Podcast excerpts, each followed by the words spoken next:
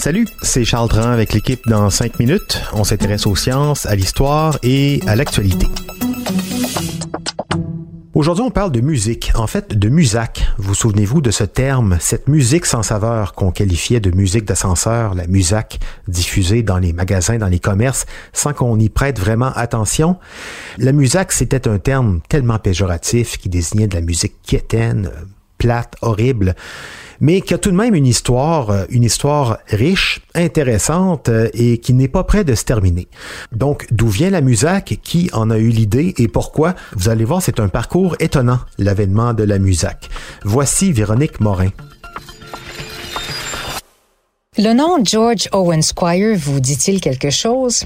Il s'agit d'un major général de l'armée américaine qui est devenu un spécialiste de la radio et de l'électricité au siècle dernier.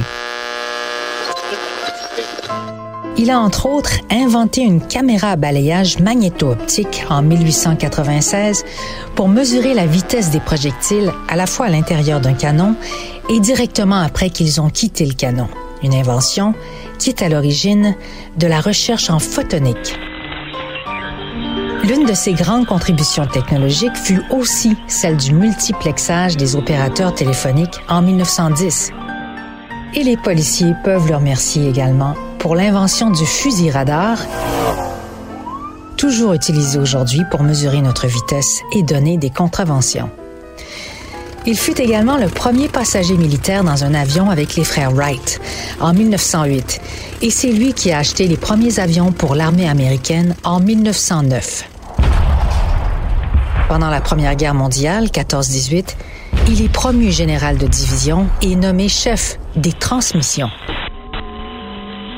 En 1922, il crée la Wired Radio, un service qui transmettait de la musique principalement aux entreprises, qui avait l'avantage d'acheminer du contenu musical en continu via les lignes électriques, sans interruption ni interférence, et ni le son des frétillements de la radio de l'époque. Et finalement, en 1934, George Squire change le nom du service Wired Radio pour Muzak parce qu'il aimait le nom de la compagnie Kodak, donc la contraction de musique et Kodak, Musac.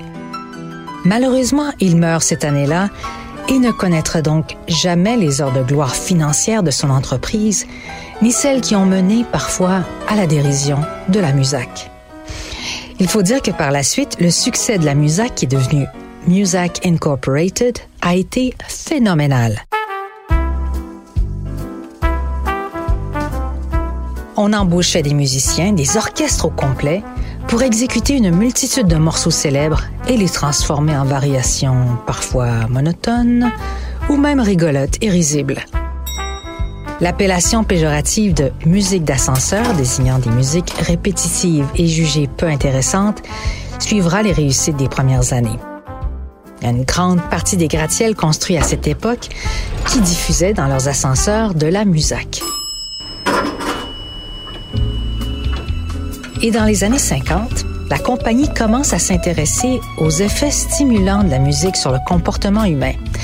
Elle finance une étude qui démontre les bienfaits de leur système de diffusion musicale dans le cadre d'un environnement de travail. La MUSAC développe alors des cycles d'une quinzaine de minutes qui incluent une accélération progressive du rythme pour stimuler les travailleurs. Elle est censée masquer discrètement les bruits désagréables, les voix, les bruits ambiants et augmenter le bien-être en milieu de travail et même prédisposer les gens qui entrent dans un commerce à consommer davantage. Malgré le fait que la Musac n'a pas d'originalité artistique parce qu'elle reprend des airs connus avec des variations, elle inclut des morceaux de toutes les origines allant du répertoire classique, jazz, pop, permettant une identification rapide et rassurante.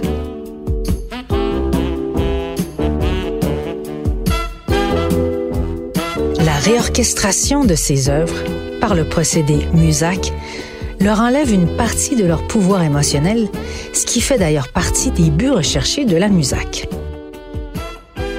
Provoquant un sentiment de confiance mais une forme d'insatisfaction qui se traduit chez le consommateur, par exemple, par des désirs inconscients inassouvis qui augmenteraient son besoin d'acheter pour combler ce manque.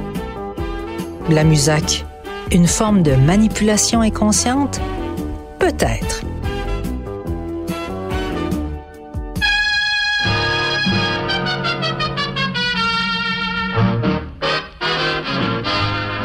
Malgré tout, ça n'a pas empêché de grands artistes respectés de collaborer avec la compagnie Musac, que l'on pense au pianiste canadien Glenn Miller, qui a composé Pennsylvania 65000 spécialement pour l'hôtel Pennsylvania, aujourd'hui le Ramada Pennsylvania de New York, qui diffuse toujours aujourd'hui les compositions de Miller dans son hall et dans ses ascenseurs.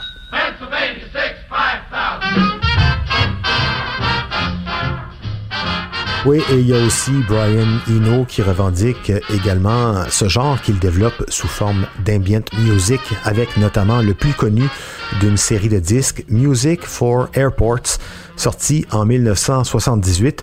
Qu'on aime ou qu'on n'aime pas, Musac Holding a certainement été un succès financier. La compagnie a été vendue en 2011 pour 400 millions de dollars canadiens, 343 millions de dollars américains à Mood Media, qui continue à propager la belle Musac et c'est sans compter toutes les banques de musique auxquelles on peut s'abonner, des musiques qui sont libres de droit et qui servent différentes industries, notamment celle du balado.